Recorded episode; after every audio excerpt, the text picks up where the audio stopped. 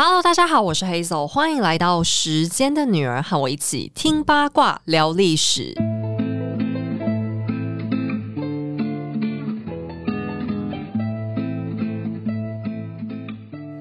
今天又是很开心的一天，因为第一个是有又有厉害的人要来我们世间的女儿。然后因为她很厉害，所以今天又是我可以 偷懒的一天。好了，我真的觉得我很幸运，因为虽然平常我们都说我们的节目主题是在讲西洋史，不过因为中文资料范围的关系，其实有些领域对我来说还是比较有困难的。就比方说，可能我们台湾资讯比较少，比较没有在翻译，或者是翻译太多，其实资讯量太大，有时候也还蛮困扰。因为其实你会需要花很多。时间去去过滤这些内容，但是呢，讲到英文资料，其实虽然我是蛮常参考一些英文资料，没错，可是我看英文当然是比较慢的，特别是讲历史，其实会讲到很多专有名词，我真的读起来会觉得还蛮吃力。所以有一些地方的历史，我也是觉得进入门槛算是蛮高的啦。但是呢，我今天再次很幸福的，就有人帮我找了厉害的专家要来支援，所以我也有机会可以让大家听。到更专业而且更全面的故事。那上一集我们有聊到了墨西哥的卡洛塔，我本来是想要趁机跟大家多介绍一下中美洲的历史啊，本来想要延伸成一个大片，因为其实卡洛塔它的悲剧有很大一部分跟中美洲他们的风俗民情还有历史是有关的，这就是因为她跟她老公的认知和他们人民的认知出现了很大的落差。那讲到中美洲呢，就一定要提到他们最有名也最神秘的过去，那就是玛雅文明。诶，我本来是想要好好跟大家聊聊玛雅的啦，因为他们真的是很厉害。可是呢，我资料一查之下就发现，妈呀，跑出一大堆怪力乱神东西来，就是很多什么外星人啊、飞碟的。而且最可怕的是，哎，那些写的人很厉害，就是我看看，就我看太多之后，就差点真的相信他们就是有外星人。好了，其实我也是蛮爱看那种讨论外星人的东西，所以就越看越着迷。就明明知道是假，可是忍不住就一直想看。好不行，因为我们历史其实也是很科学的，我不要散播假消息，等下被罚钱。我，不管，但是呢，还好呢，中美洲他们恰巧是一个很特别的地方，因为那里有我们的好朋友。什么好朋友嘞？别忘了，我们在那边是有邦交国的，是邦交哦，就是真的，我们有大使馆在那边，就不是代表处，是大使馆。而且中美洲其中有三个国家是跟我们非常要好，就是常年都是跟我们一直在手牵手的国家，那就是贝里斯、瓜地马拉还有洪都拉斯。那最近呢，我们的三友邦他们要过生日啦，还记得吗？我们有讲到十九世纪的时候，墨西哥独立。那中美洲他们以前都是欧洲的殖民地，特别是西班牙人的殖民地。然后跟在墨西哥后面，大家就渐渐都开始独立啦。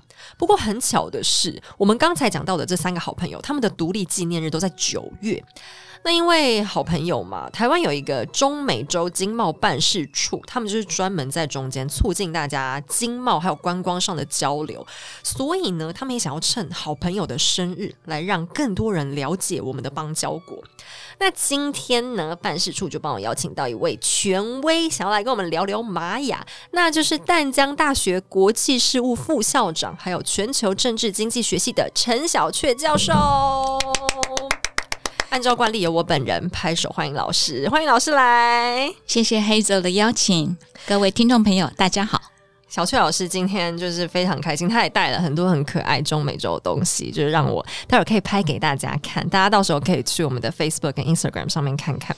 但是我也想要先请教老师一个问题，哎，就是玛雅玛雅这名词，我们真的是很常听到，像我们平常看一些什么探险小说啊、电影，就是什么跟藏宝有关，老师讲说什么玛雅人的什么黄金宝藏，然后打电动的时候也是很常看到这题材。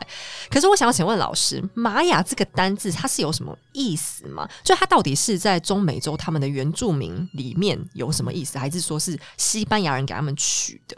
然后我们常讲到美洲，呃，虽然讲玛雅人，可是同时我们也很常听到人家讲印第安人。那印第安人跟玛雅人他们有什么不一样啊？嗯，那我们就从一四九二年哥伦布发现新大陆这件事情来谈起。当时呢，哥伦布从西班牙横渡了大西洋来到美洲之后，他以为他到了东方的印度。他真的以为他到了东方的印度，所以就错把当地的原住民就叫做 Indios，这是西班牙话哦，Indios，那意思就是印度人。后来的航海家才发现哥伦布错了，他没有到了印度，他所看到的人也不是印度人，但是这个 Indios 就这样被叫下去了。那所以我们中文把它翻成印第安人，那这个词呢比较负面啊，比较负面，就是人家根本不是什么印度人，人家也不是地落民族，人家是原住民。但是这个错误一一错就错了。五百多年啊，那印第安人跟玛雅人有所不同哦。玛雅人也就是当地的一个呃族群的名称，而且当初西班牙人也是随便给他取名字的哈。因为西班牙人抵达今日墨西哥的尤加敦半岛的时候，刚好有三个原住民的城邦，他们建立了联邦制度。那这三个城邦结合起来，变一个很强大的一个联邦，那就取名叫做玛雅半。名字叫玛雅半，玛雅半，玛雅半。那西班牙人又嫌人家玛雅半三个音节不好，念 就直接干脆叫玛雅玛雅，就这样子叫了。可是那是尤加敦半岛。那刚刚黑走在开场的时候提到墨西哥，那尤加敦半岛就在墨西哥跟贝里斯的那个交界那个地带啊。那我们今天的重点，玛雅的重点是在中美洲，所以这个距离有点远。可是当时的西班牙人完全没有办法察觉，呃，所有的族群之间的差异有多大。都通通叫玛雅人，就叫玛雅玛雅这样叫了。他的腹地有三十二万平方公里，所以这其实是西班牙人他们很主观，用一种很霸道的态度，就是帮他们硬搞了一个名字，但也不管人家其实是各种，就好像我们台湾可能原住民有很多民族，可是他统一就让人家说你们通通都一样。对，哦，这是一个误解啊，从印第安人的误解到玛雅人的误解啊。那么，其实玛雅是一个多语言、多种族的一个族群啊，它里面各自的城邦都有自己的语言，那它是一个城邦文化啊。那我们来谈谈玛雅到底有什么样比较特别的文化？譬如，他们是一个金字塔的社会啊，他们是塔的社会阶级，他们是建立了一个金字塔型的社会阶级。如果大致上来分的话，可以分为统治者，最上层是统治者，再来是祭司、贵族。平民跟奴隶，它是一个金字塔型的社会阶级啊。那它的文化上面有什么样的特色呢？它有二十进位法，所以是我们手上十个指头加上脚上十个指头这样子算啊。这也就是呈现出他们的数字会算起来比我们大，更大，因为二十进位法啊。再来，他们已经有零的观念了啊，零的观念。那他们发明了象形文字。还有他们使用两种历法，就是太阳历跟祭祀历两种历法。那他们的主食呢是玉米，还有他们信奉多神教，也会举行活人献祭。那在举行活人献祭的时候，他们是利用高耸的神殿来进行活人献祭。那我们口语上都会叫他们是金字塔。事实上，这个玛雅的金字塔，或是中美洲各个不同类似文明，他们的金字塔会跟埃及的金字塔不同。埃及的金字塔就真的是金字塔哈，就是那个金的那个样子，尖尖的尖头，尖头的样子。但是中美洲玛雅等地的文明，他们所建立的。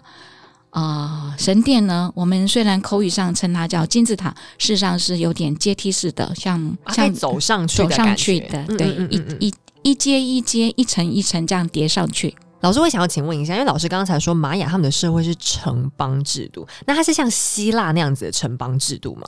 对，就像希像有点像希腊城邦制。呃，所以在后古典期，西班牙人抵达的时候，才会发现有一个联邦，这个联邦就是玛雅半，是这样子来。但是在西班牙人抵达之前的城邦，事实上都是独自的。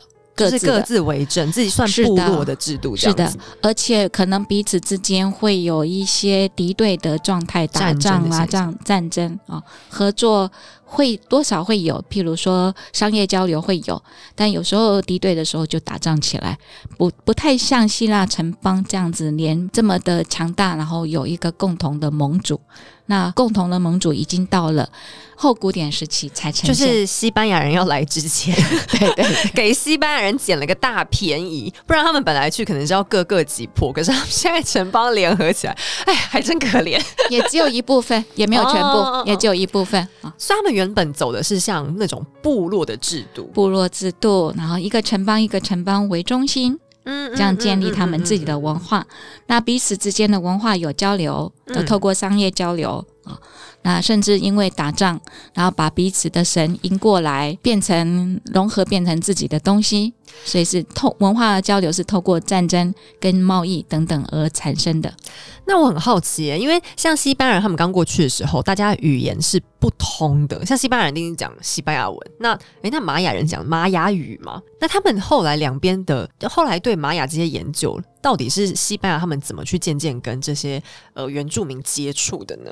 一开始是透过有一些传教士，因为不小心在打仗啦、或者是在呃探险的时候遇到台风，遇到呃在加勒比海地方叫做飓风，遇到了飓风，那他的船只呃船难了，那当当地的原住民其实是好心的，就把他们收容了，哎，收容了。那因为融合在一起，所以这些传教士就慢慢学习到他们的语言。然后后来西班牙人征服的时候进来了，哎，就发现他自己的手足、自己的同胞怎么在里面？那透过这些同胞就变变成最早的翻译。所以一开始其实抵达那边的传教士是受到玛雅人就是很热情、很很好心、很善良的收容，是有一种养虎遗患的感觉。那那我也想要请问一下老师，就是传教士这样听起来，他们一开始的功能还是以翻译人员为主，可是再后来因为殖民越来越深入了嘛，传教士他们后来还有扮演什么其他的角色吗？嗯，传教士。呃，是因为西班牙是天主教国家，嗯嗯所以在海外拓殖的时候，当时哥伦布要到海外的时候，西班牙女王、西班牙国王都希望说，他可以把天主教的信仰传递出去。那传教士就会跟着征服者一起到新大陆、到美洲去了。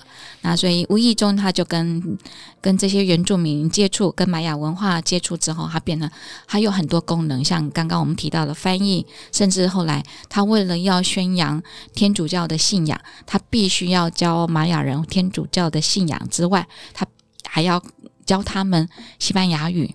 嗯嗯嗯，因为西班牙语等于说把西班牙的这个国威传递出去，那也透过这个语言跟宗教的传，透过语言的传递，还有天主教信仰的宣扬、啊，那传教士就跟原住民建立很好的关系，甚至他们在这个神父在做弥撒的时候人手不足。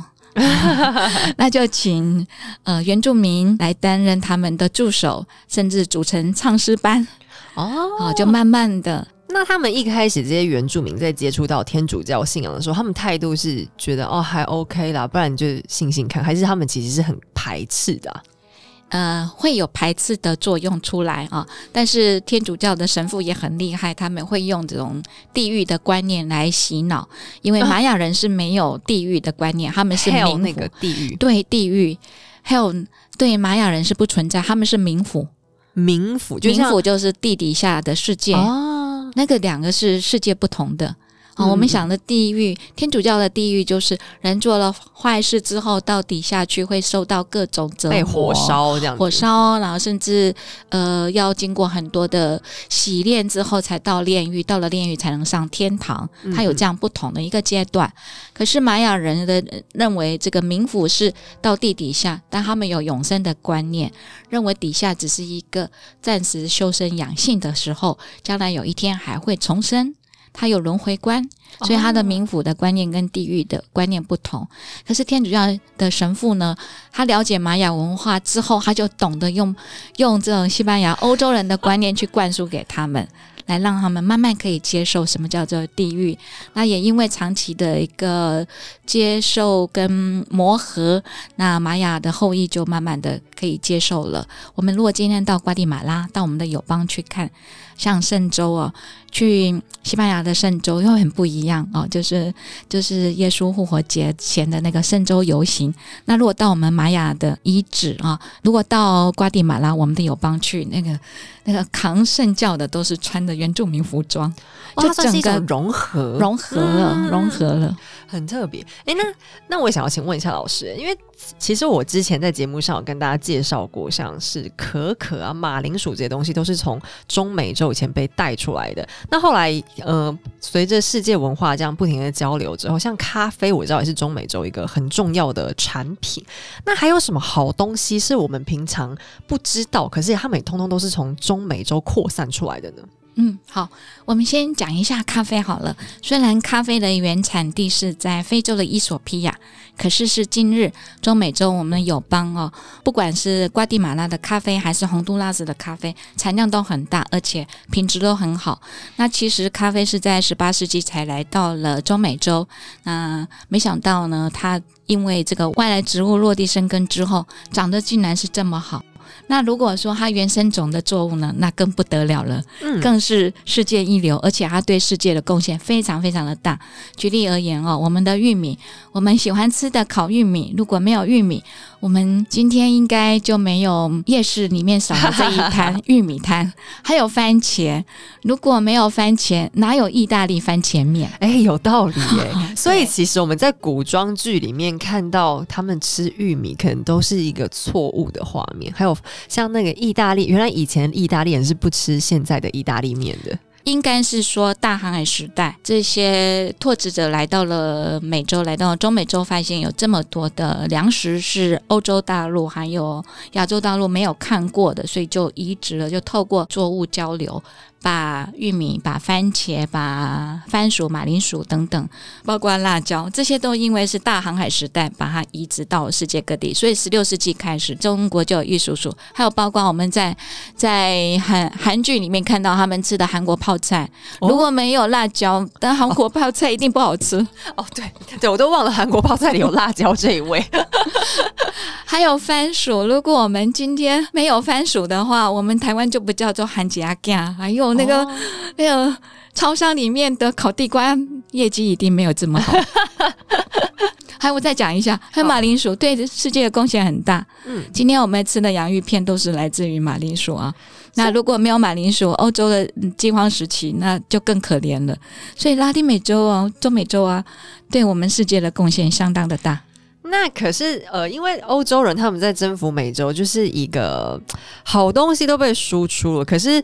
在我们看历史的时候，常会看到一些让人觉得有点伤心的内容，就是欧洲人把人家好东西带走，可是却带了很多脏东西去。那到那这些呃疾病啊，对中美洲来讲造成了什么样的影响呢？在征服之初啊，就是欧洲人带来了天花、麻疹、斑疹伤寒跟流行性感冒，都不是好东西，都不是好东西，因为在美洲原住民的身上没有这些疾病的抗体。嗯嗯嗯。我们如果不要讲今天的 COVID nineteen，我们呃平常周围朋友有人感冒、流行性感冒，我有我有抗体的人，或者是我身体比较免疫免疫力比较好的人，事实上不会影响。可是这些疾病在十六世纪，当时的美洲对那些原住民来讲，完全都是可怕的疾病，所以。当时的一些城邦，就是几乎除了武力征服之外，大部分是不战而败。就是因为大家身体都已经很衰弱，所以西班牙人的火力可能也不见得真的有到那么可怕。有西班牙人的火力也是很强，强很多。如果我们把玛雅城邦跟当时西班牙的呃军队的武力比较起来，其实西班牙军队人数很少，一般大概就是一百五十人左右啦。哦，真的很少。去征服的时候一百五十人，可是美洲原住民那个城邦都是几十万人哎，但是为什么会打败哈？第一个，西班牙人有战马，有有马，已经驯服马匹，他们有马，他们是从欧洲带来的马。那美洲、中美洲没有看过马，那马在古代就灭绝了，所以美洲人没看过马，他们没有交通工具，他们没有交通工具。再来，西班牙人会带来大炮，他们从欧洲就是运，他们从欧洲运来大炮跟火药，还有他们用的是火绳枪。那美洲人使用的都只是简单的石块啦、狼牙棒啦、木棍啦，还有弓箭。所以它其实就是热兵器跟冷兵器的交战。那冷兵器就很明显，就算你人数再多，也是打不过的。对，再加上疾病的摧残，所以很快西班牙人就征服了大部分的美洲土地。那欧洲人带走的，除了一些好东西之外，他们有反向被扩散什么他们意想不到的伤害吗？有人说是梅毒啦，但是我想我们还是要厘清一个事实哈，因为刚好欧洲爆发梅毒大流行的时候是一四九三年以后，那哥伦布抵达美洲的时间是一四九二年嘛。所以在一四九三年、九四九五这段时间，刚好意大利爆发了这个梅毒。那时候是法国的军队入侵意大利，所以呃，意大利人说那个是法国就是高卢人的疾病，就开始大家互相的说这是别人带来的，嗯嗯嗯，所以就会说那是不是可能是哥伦布在一四九二年发现新大陆的时候，他带回来的原住民是不是身上有梅毒的带源者？或者是他的船员，因为在当地在当地不检点，还有包括哥伦布本身是不是行为不检点，把这个疾病带回来？那事实上，梅毒这种疾病，因为是比较难以启齿，所以大家不敢讲。所以他其实就是当时疫调困难，就是疫情调查很困难，所以大家就反正你推我，我推你，就推到海外。海外原住民又没办法抱怨，没办法抗议，所以就说都是中美洲的人害的。真的，他们就是大家互相的去推。呃，比如说，呃，欧洲人就说那是意大利疾病，那到了波兰，波兰就说那是德国人的疾病，那德国人就说那是波兰人的疾病啊，大家就要互相推啊。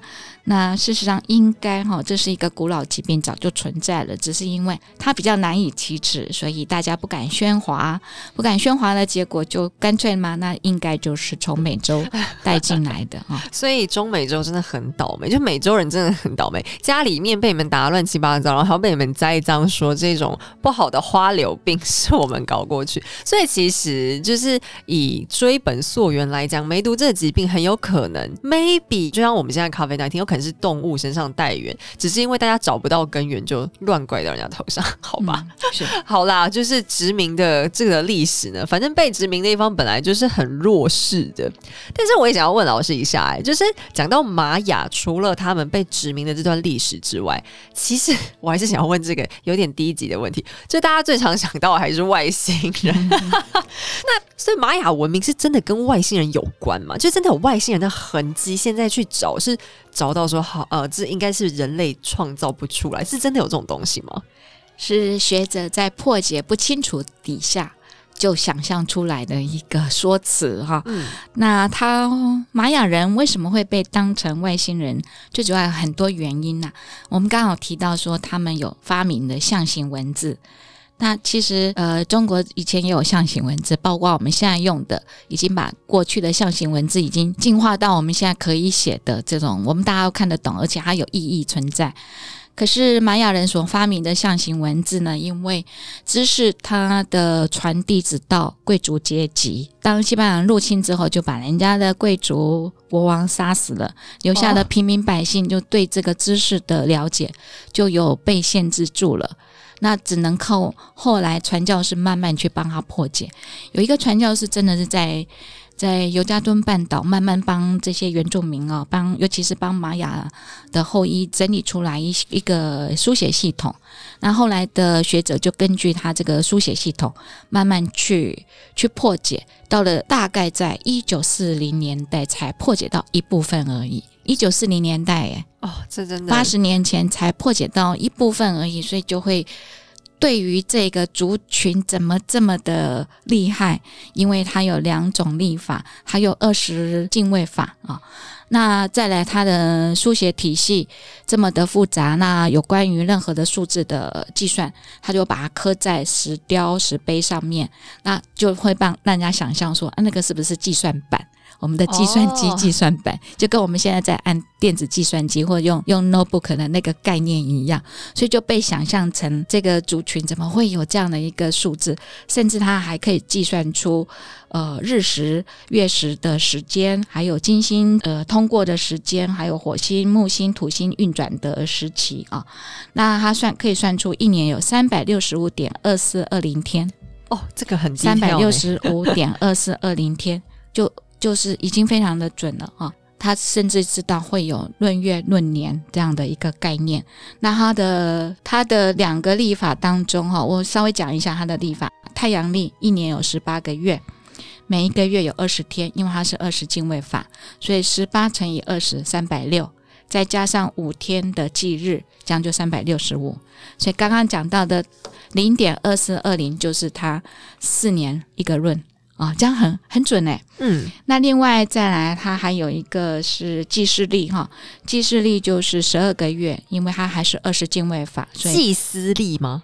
记事就是做 ritual 那个拜拜那个，哦，祭祀祭祀力就是为了拜拜而对对，产生的事历历法。就是跟节庆有关系的祭祀历呢，一年有十二天，每一个月有二十天。那这样加起来是两百六，所以三百六十五跟两百六十天这样的一个历法。那中国的文化是六十年一甲子，它是五十二年一个周期。哎、老师，我也想要请问一下，就是前我记得大概十年前有一部电影叫做《二零一二》，那时候就是说世界因为按照玛雅历法的计算说，理论上二零一二年那一年应该是就应该是世界末日，对对，但是后来后来就就不是啊。那请问一下。这个二零一二年的这个世界末日的观念是怎么来？那他要是按照老师刚才讲，到底是属于祭祀历还是太阳历的历法？有这种说法呢？哦，是因为二零一二年十二月二十一日那一天被当成世界末日。那这个数字呢，是在呃玛雅的一个呃遗址上面的石碑上面被发现的。就这样算算算，哎，为什么这么大的一个数字？那从那个数字这样子推算出来，就是二零一二年的十二月二十一号。那其实它就只是一个计算板而已。没有什么特别的用意，但是我们就会把它自己想象，其实它只是写在上面，然后大家就自己说哦，这应该是世界末日。那就好像我们写在墙壁上一个数字，那会不会是呃银行的存折密码？大家不要在墙上乱写字，就会造成后人的误会。所以它可能只是大家自己以讹传讹，就是被呃无限上纲扩大的结果。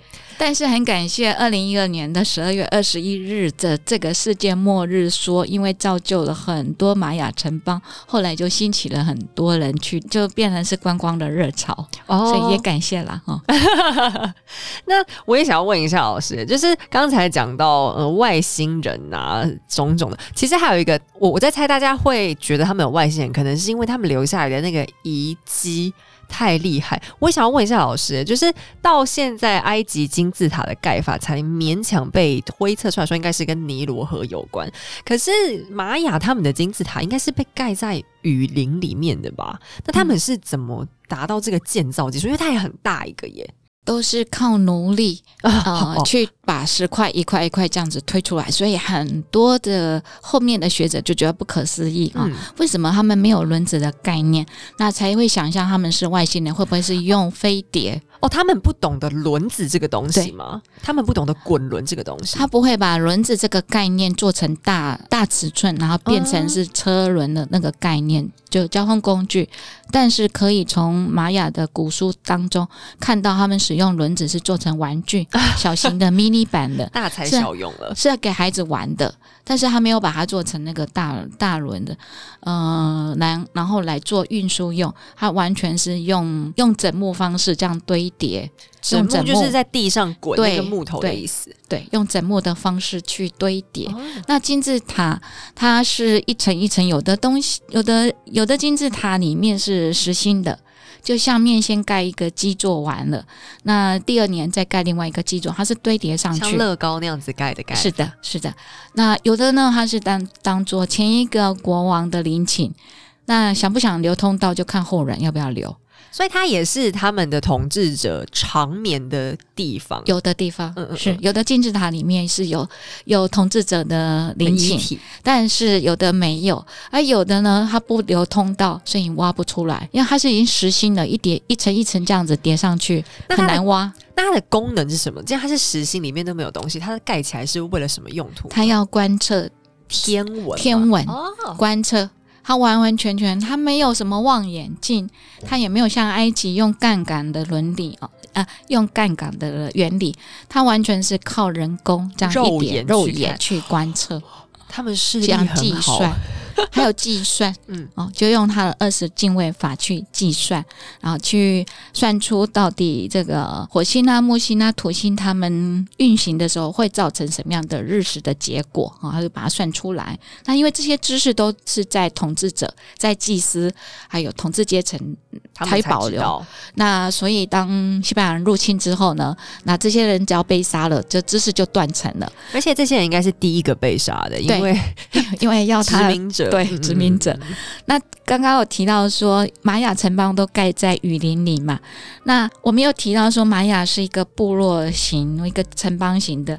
当这个城邦在发展到极盛时，就可能会面临到生态失衡、作物不足了，因为人口膨胀了，人口的蓬勃，人口呃过量，人口过量、产能不足的时候，嗯。他们就宁可遗弃这个城邦，我到另外一个地方，整个这样迁移，所以这个城邦就被遗弃了，因为它都是石块堆叠的，它搬不走。那都在雨林里嘛，那很快就是被一些植物就这样覆盖起来。所以我们若常去注意到国际新闻，会发现，哎，又在中美洲哪一个瓜地马拉哪个地方就发现了什么呃玛雅遗址了哈、就是被发现。所以在早期哈、就会认为说，嗯、玛雅人是不是外星人的的后裔？代所以他们留下这些城邦是是不是他们的基地？哦，就是飞碟要从这里起飞的意思。没错，没错哦。了解。但是其实就很多事情，也就是大家以讹传讹，然后因为不了解，就会自己出现很多的幻想。对，哎，讲到这个，老师我也想要问一个又很 stupid 的问题，就是像大家每次讲到玛雅都想要宝藏，那很多、呃殖民的人都会都会一直幻想着美洲是有黄金白银之地。那这是因为他们那里有矿藏，还是说他们是有什么误会会这样觉得？因为哎，都已经被打到。都都要灭族了，如果有黄金也该交出来了吧？这也都是一个误解哈。其实拉丁美洲啊，包括我们友邦所在的这个中美洲地方，它是一个物产非常丰富的一个地方。当年哥伦布会想要横渡大西洋到美洲来，是真的，他是想要找黄金，他是要到东方找黄金，所以黄金跟香料是当时航航行的目的目的，对他航行的目的哈。可是到了这个真正去拓殖中美洲之后，才发现啊，这个地方的黄金产量没有想象中的多，黄金没有，多，它比较多的是白银，嗯嗯，白银。白银跟其他的宝石啊，譬如像玉啦，还有呃黑曜石啦等等啊。可是当时的西班牙人想的就是黄金，白银后来也是对西班牙的国国力国力是很、嗯嗯很很重要嗯，还包括影响到中国的明朝时期啊。嗯嗯嗯，那因为就是为了要找黄金跟白银，所以就促成了这个地理大发现。哎、老师，那我也想要问一下，因为呃，老师可以跟我们稍微介绍一下玛雅他们的信仰的逻辑吗？就比方说，他们是像偏向埃及那一种，还是像我们道教这种，还是说是像天主教呢？他们也是有一个很重要的大神，他们是什么样的信仰逻辑呢？比较像道教这样子啊，就是它是多神教，嗯它是多神教，但中间有会各种我们所看到的，呃，万物有灵说啦啊，就是任何植物啊、树木啊、玉米啊都有神啊，当然有一个唯一中心的一个主要的天神。那我们看到的，呃，农农有农神，花有花神，啊、玉米有玉米神，包括商人也有商人神哦，这很很像道教哈。就是保佑这个商人把做做生意做得好的啊，各式各样的神都有，神还有呃好的跟坏的，这蛮蛮有意思的，还包括神不会是永生的，哦，他们的神是有寿命的吗？怎么这么不神奇？哎，所以他需要活人献祭啊，哦，所以活人献祭是为了要帮助神明延长他们的寿命吗？没对，哦，哎，那老师他们最重要那个大神是什么神啊？就是天神哈。那这个天神是从羽蛇神化身而出来哈。什么神？羽蛇神。羽蛇神。羽毛的羽啊，蛇是这个地上爬的四脚蛇那个蛇。那个那个蛇。那个的蛇。羽蛇神哈，羽蛇神是很重要的神哈。这个神是可以是文化之神，它也可以是一个天神，它也是个农神，它是什么都包的哈。那什么？为什么叫做羽毛长在蛇身上的神呢？它这个羽毛就是它的脖子上面有羽毛啊。那羽毛要有两个颜色，一个是蓝色，蓝色代表天空啊；另外颜色代表地的颜色就是绿色，所以它是一个有蓝色跟绿色羽毛长在蛇的脖子上面那个神哦。那我们如果去看呃中美洲友邦地方瓜地马拉、洪都拉斯的玛雅神殿，可以看到羽蛇神的那个造型哦，其实还蛮像中国的龙。龙，因为它跟地上的水有关系。嗯嗯，蛇要在水中哦，那里有才能够活。其实这个信仰也就把万物有灵说就一起结合了哈，因为生命要在水中开始。所有的生命就从水中这样孕育而出，没有水就没有办法作物生长。这就是我们小时候上生物课，就其实，呃，哺乳类的前身其实都是从水里面细胞开始分裂，然后从两栖类才开始慢慢发展出我们后来的哺乳类动物。所以他们这个信仰其实某种程度跟生物学发展是不谋而合。是的，所以他是讲鱼蛇神怎么开始这样的一个世界。那他的世界是平的。不是圆的，地球，他们是一个一个平台。那神就让所有的生物从这个平台上面开始造就出来。我们认为他是外星人，其实还是有一个原因的。嗯，这么高度文明的民族哦，怎么会认为太阳是会起落？嗯嗯嗯，就是从东方起来，从西方落下来。嗯。他认为太阳是动的，他认为太不是地球的，可是他们可以看天文历法，可是他们却没有办法知道太阳跟月亮跟我们的关系。是哦，这是蛮奇特的哈。对，因为他们就感觉上是跟他们的天文概念好像是背道而驰的。就就是你可以发展出这么高度的天文，代表你的观察力应该是蛮高的，可是却没有办法看到。太阳它跟地球的相对关系，所以才会被认为说，哦，是不是你们的天文根本就是人家告诉你们的，才会出现这样的落差？它的天文就认为说，地是平的，而且是好几层，所以跟地这个平台，我们去想象一个平台好了，我们去上餐的时候准备的那一个盘盘子，那上面一层就是天，下面一层就是地府。哦，原来它是这样子平行的这样一个概念。那讲到鱼蛇神，老师可以跟我们介绍几个玛雅他们比较有名的神话故事吗？好啊，一定要讲玉米人这个玉米人神话故事哈。玉米人不是绿巨人，怎么听起来好像有点像？对我有看到黑泽的表情，有点害怕哈。玉米人哈。呃就是我们讲这个开天辟地的这个神哈，羽蛇神出来了哈。那他先创造了有风雨雷电跟虫鱼鸟兽之后呢，他觉得这个世界已经创造出来了，那是不是了应该来创造人类？所以他一开始想要用泥土捏一捏，造成泥土人，就没想到泥土人太重了。然后很重，又走路走不太动，那一下雨就融化了，然后就哇，这个不行，这领土人不够用。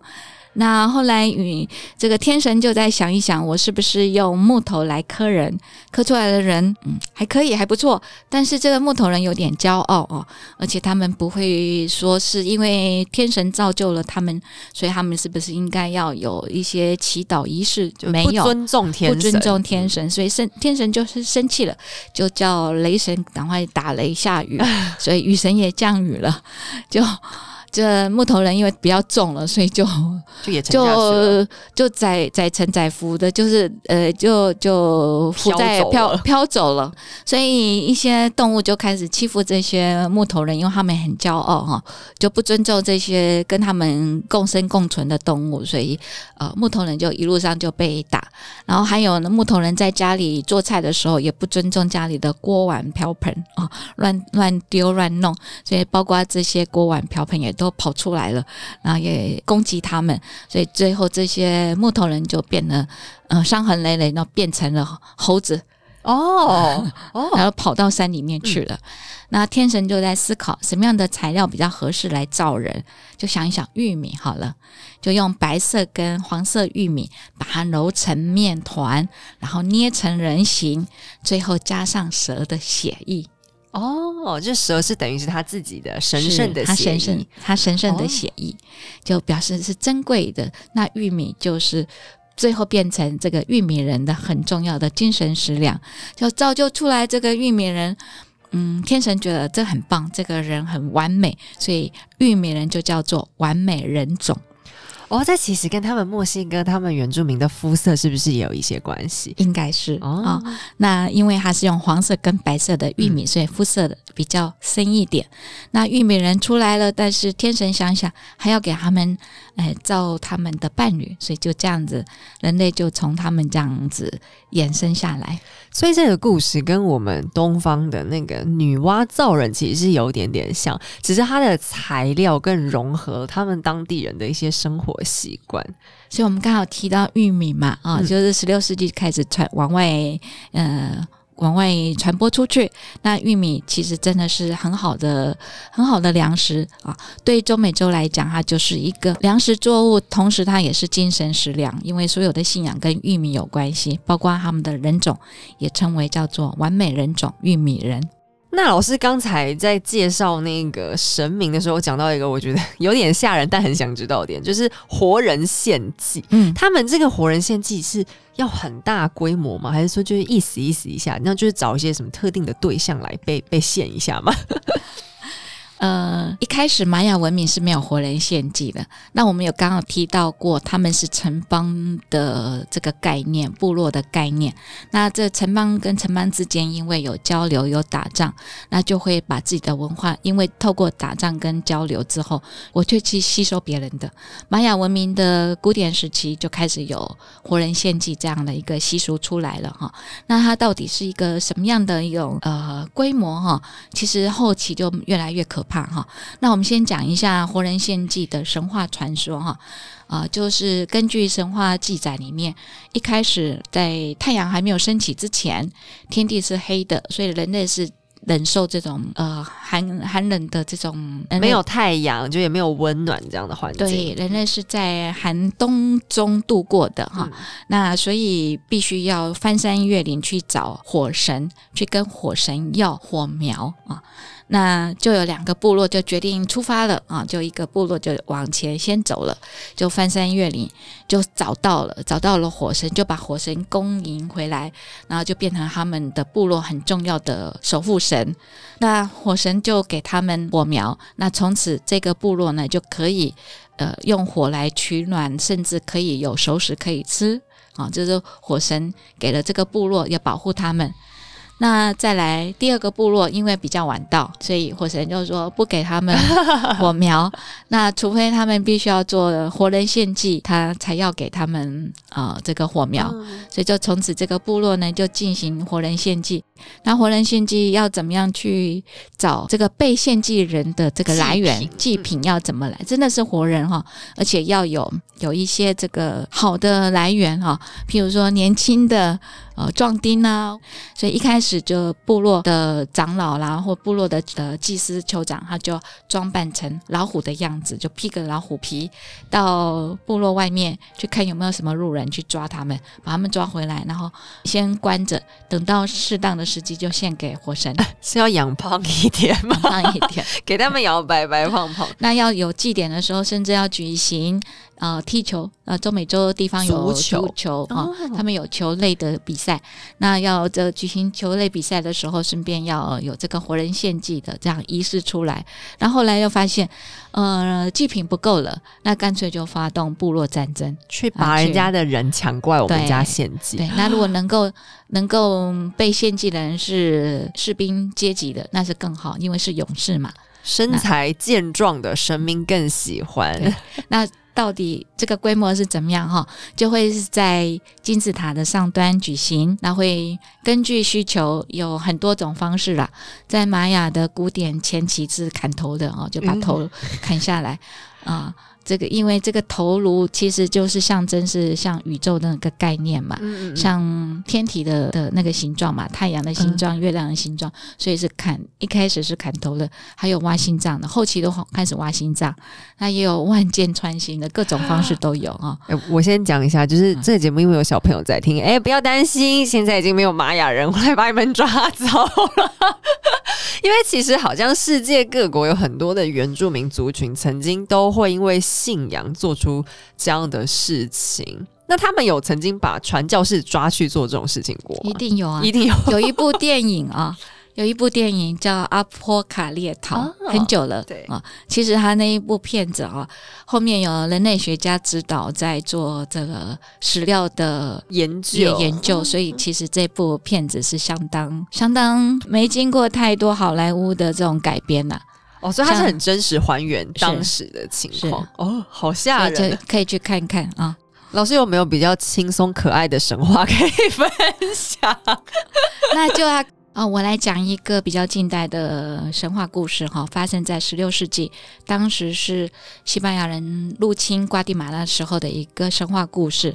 那这个神话故事跟一种鸟叫做凤尾绿咬鹃有关系。这种鸟啊，在当地人玛雅人称它叫做 g e t a g e t a 差给它这个鸟哦，是生长在海拔一千公尺高哦的山林里，不容易看得到。那据说这种鸟很漂亮哈、就是它的尾巴很长，可以到达呃一公尺哈、一个这个给它这个鸟很长很长。那以前的酋长啊、贵族都希望能够买到给菜鸟的尾巴那一那两根那两根毛，嗯可以坐在它的羽冠上面，就很漂亮哦，这样哦子就很有威风。这后面那两根毛哦是贡品，最重要的就是到各个城邦很重要的贡品。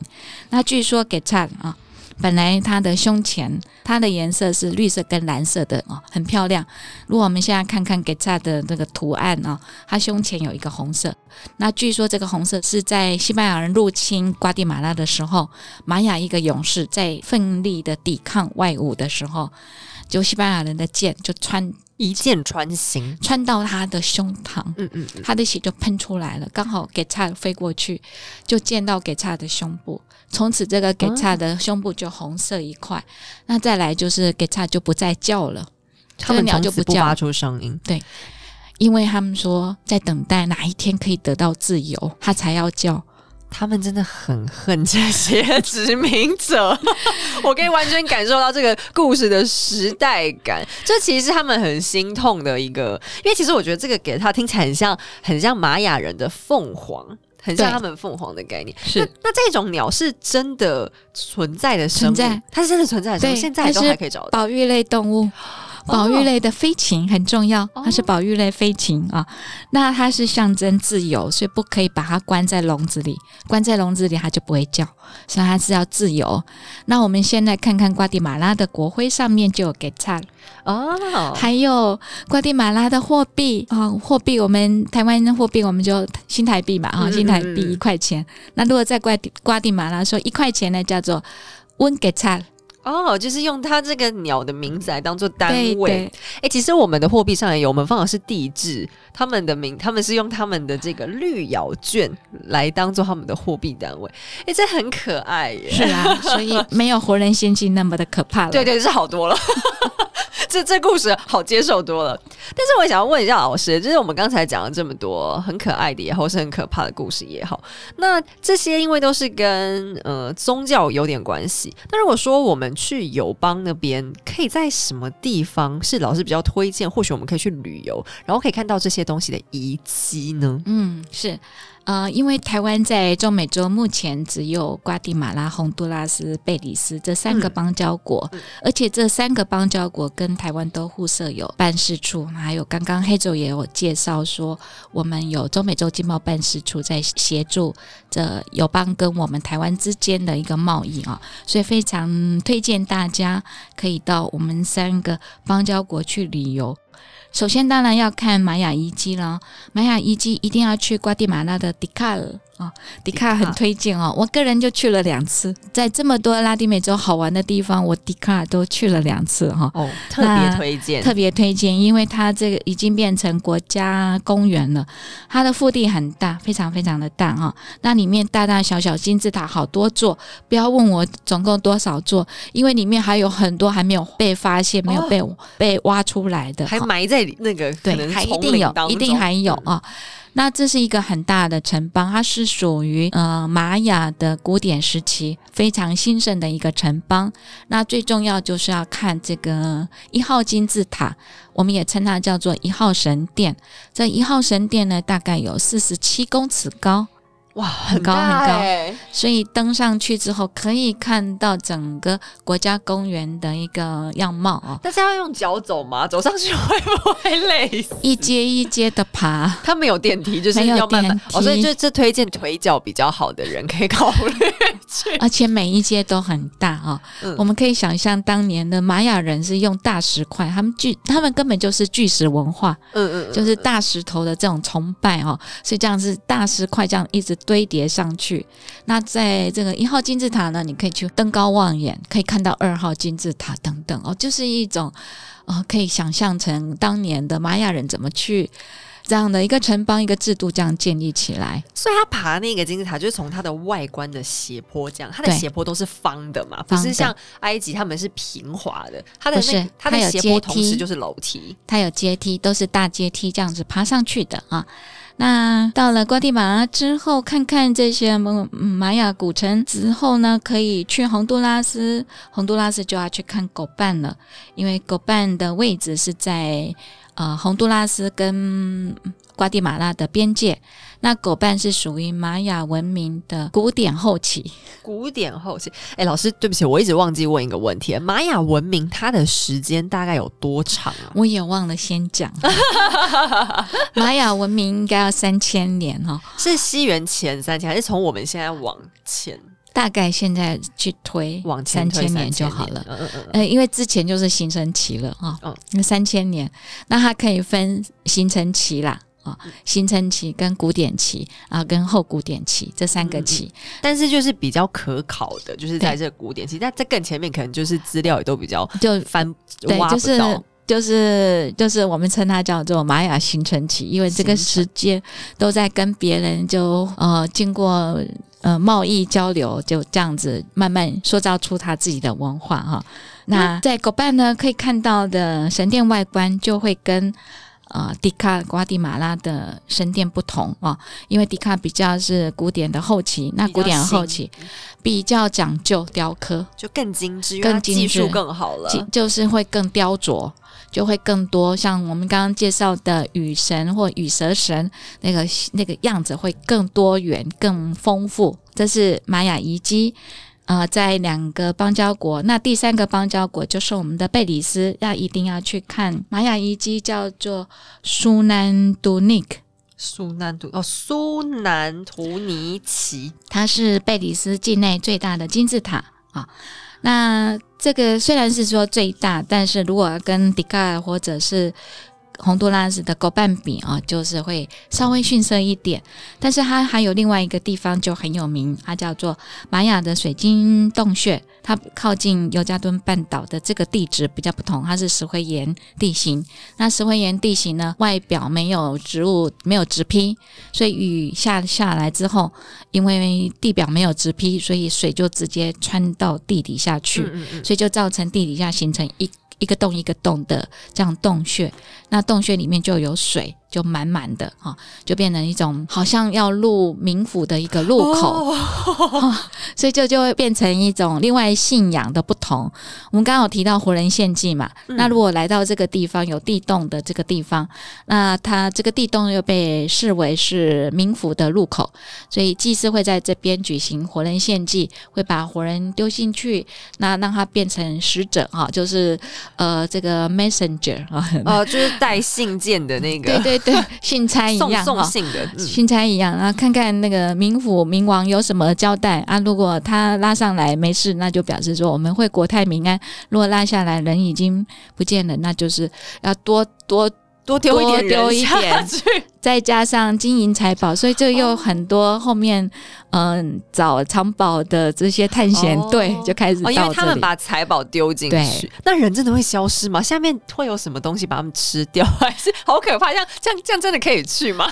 所以多年以后挖出来都是骨头啦，都是他骨骸啦，可能只是掉下去，他可能不见得是被吃掉，他可能就从绳子上没有绑好，好倒霉那哦。就被掉下去，就可能就是淹死了哦。这哦，是一它下面种活人是它下面是一种湖湖湖水很深很深。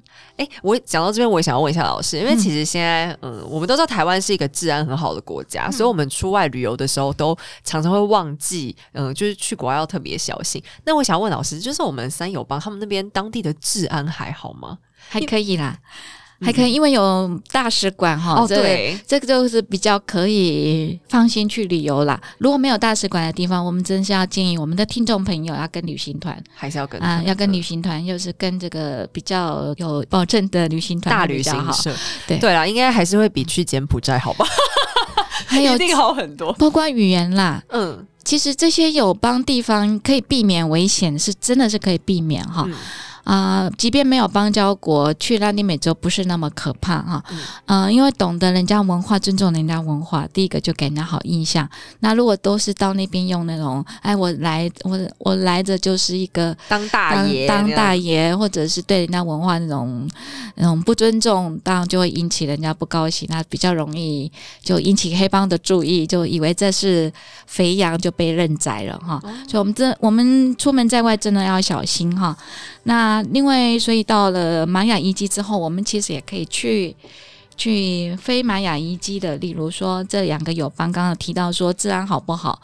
我们呢，瓜地马拉跟洪都拉斯都因为受到西班牙殖民三百多年嘛，所以它留下来的就是殖民古城，值得一看哈、这殖民古城，我们可以去想象，当年的拓殖者，当年的征服者，他把欧洲城市的蓝图带到拉丁美洲来，带到瓜地马拉，带到洪都拉斯，他要建立的就像西班牙塞维亚那样的城市，有中间中间有中央广场，有布拉萨马又有大广场，然后周围就是呃总督府嗯就是很教堂。西班牙风的造型。可是当地你会因地制宜嘛？你会用当地的材质的石石头，没有那么多欧洲那么多的大理石，你会用当地的石头，你会用当地的原住民来帮忙做啊、呃这些劳力，还包括为了抵挡阳光，阳光不同啊、你可能会多一点。遮蔽廊道的地方廊道遮蔽的地方就会跟欧洲不同，所以这些殖民古城呈现出来很有特色，既不是欧洲，也不太像是玛雅遗迹，很值得去欣赏。就是美洲 style 的欧洲风格的建筑，这是只有在他们那里才看得见的。是的，黑酒的哦定义非常的好。谢谢老师。因为其实我们这两年都在讲，呃，我们讲就是旅游的时候，可能大家一般比较近的，我们就是去什么日本、韩国，那可能呃稍微想要去比较热闹的地方，可能就想要去东南亚。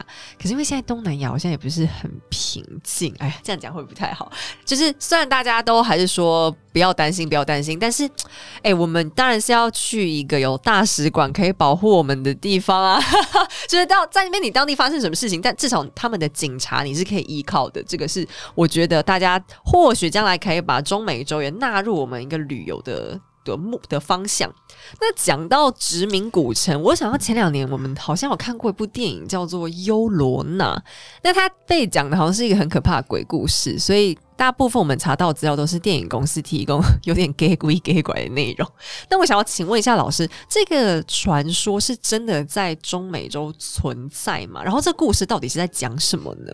真的存在呀、嗯而且哈、在中美洲那种比较传统的家族里面，如果跟他跟孩子在哭啊，你跟他说“来尤罗娜来了”，哦，孩子就不哭了。虎姑婆的概念，对，没错，她就是我们的虎姑婆哈、是这样子。这个尤罗娜的它一个原型是在讲一个印第安女孩哈、这印第安女孩她名字叫做马林切。那马林切呃，她的原生家庭在墨西哥的一个原住民家族，她的父亲也是酋长，但是她的母亲不喜欢她。要想把这个酋长的位置要给他的弟弟，所以就把他卖到玛雅地方去当女奴。所以她是一个很可怜的女孩，就是原生家庭不要她，她被卖到嗯玛雅族去当奴隶。那西班牙征服者来的时候，我们刚刚提到说，有一些征服者他需要靠传教士来帮忙当做翻译。那这个玛雅族里面刚好有一个传教士，他会西班牙语，有他是本来就是西班牙传教士，所以他会西班牙语，那他又会玛雅语，甚至呢，这个女奴她又很聪明，她本来讲她自己的原住民语言，她又会讲玛雅语，学会了，她也会玛雅语，所以这个西班牙人抵达的时候，玛雅人。打不过西班牙人，就把这个女奴送给西班牙征服者，变成他的情妇。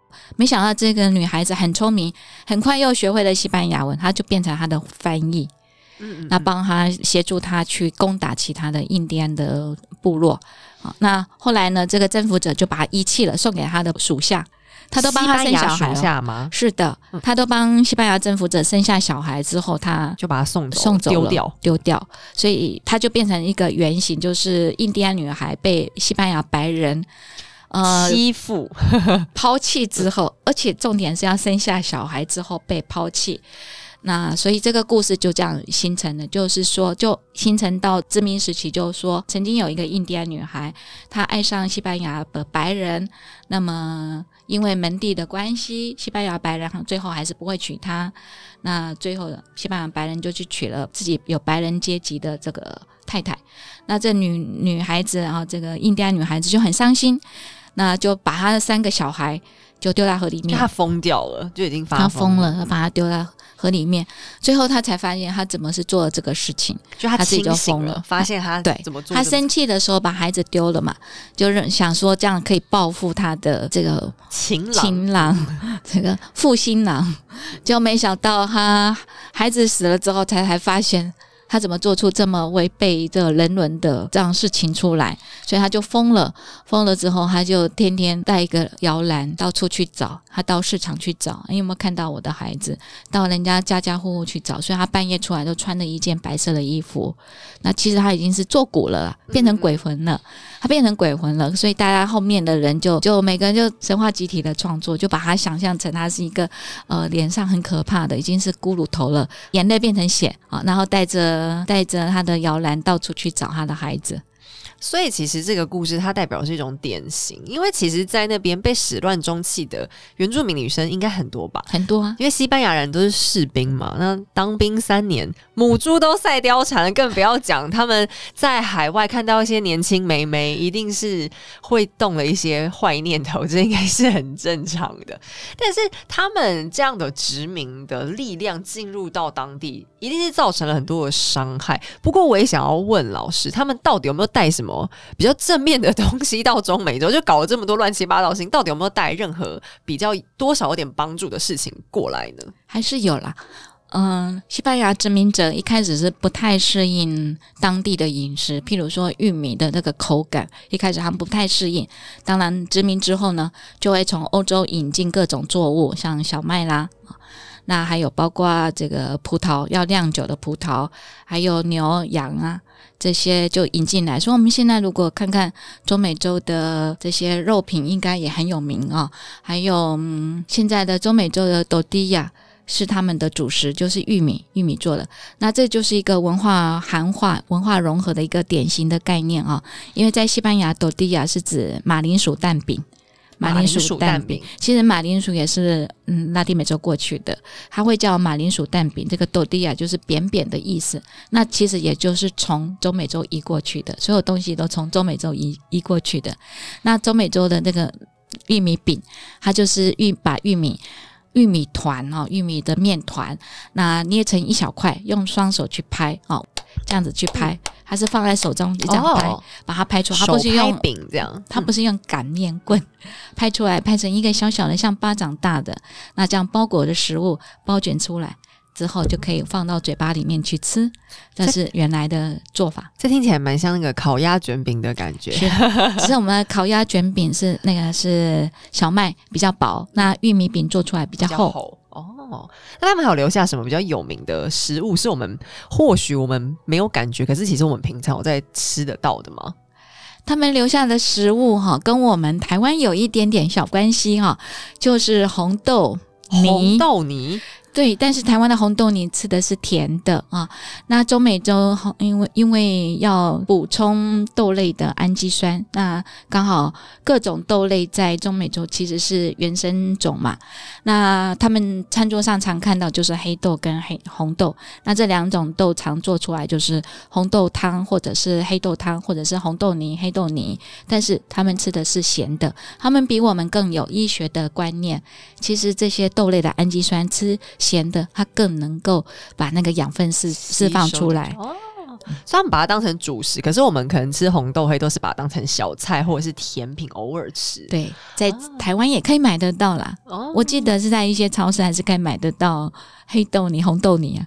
这其实蛮有营养观念的，就是比单纯吃白饭要好，要更营养一点。我们中美洲来的学生都说，台湾的红豆怎么是吃甜的？他一开始不能接受，等他们久了之后回去，他们竟然最喜欢的是我们的红豆饼。红豆饼。好可爱，但我也想要跟老师请问一下，因为讲了这么多，他们从呃原本的原始信仰，就是他们的自然信仰玛雅他们的信仰，一直到后来的被殖民，那他们那我们现在还可以看到完整的玛雅文明，还是说它被破坏的程度是到什么什么样的程度呢？其实从西班牙人入侵那一刻开始啊。玛雅文明应该就是很难再恢复了。第一个，一个城邦制度那个不见了嘛，还包括用的呃，不管是二十进位法，我们现在也不用了哈，还有这个象形文字啊等等这些，这个信仰也都改变了。中美洲大部分的人是已经信仰天主教了，百分之九十，包括原住民很多都信仰天主教信仰。好，那玛雅的传统的观念，或者是对敬天席地这个观念啊。会融入跟现在的天主教信仰，所以天主教信仰在玛雅当地其实已经也变成有种融合了，它也变形了啊，变形了，变得更在地化了。那到底会不会再复、再重新再恢复呢？比较难，但是它变成是人类学跟考古学很重要的一个研究。但是中美洲地方哦，独立建国之后。很可惜哈，这些殖民时期被破坏的玛雅文化，到了独立建国之后，破坏更多。最主要是因为独立建国之后，他要的是一个现代化。那玛雅部落他们所居住的地方，很多是底下蕴藏很丰富的矿产，还有包括整个社会跟经济的开发之后，哦，需要这些原住民迁村。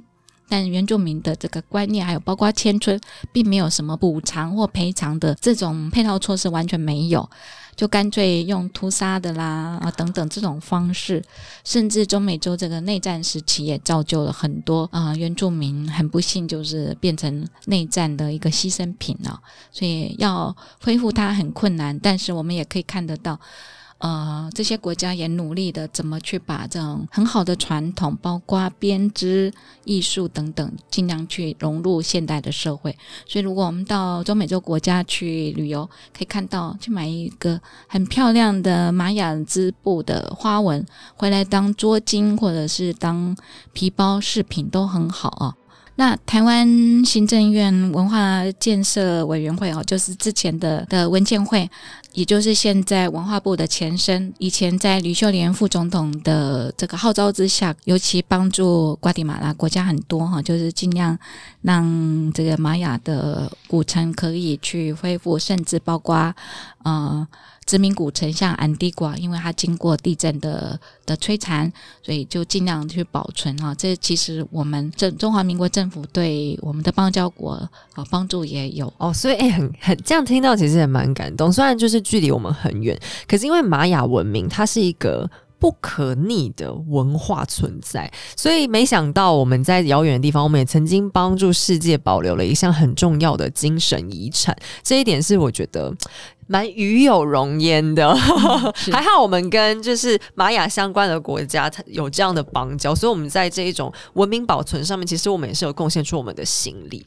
其实我从老师刚才的叙述里面觉得，虽然美洲他们在历史上经常是被伤害的一方，没有错，像玛雅也好，阿兹提克文明也好，他们在被殖民的过程虽然算是呃几乎整个被摧毁，但是他们其实没有消失。我觉得他们更像是被打散之后融入到全世界。虽然殖民感觉上是他们被征服，但他们的物产跟他们的文化影响力实际上是反过来进入全世界的。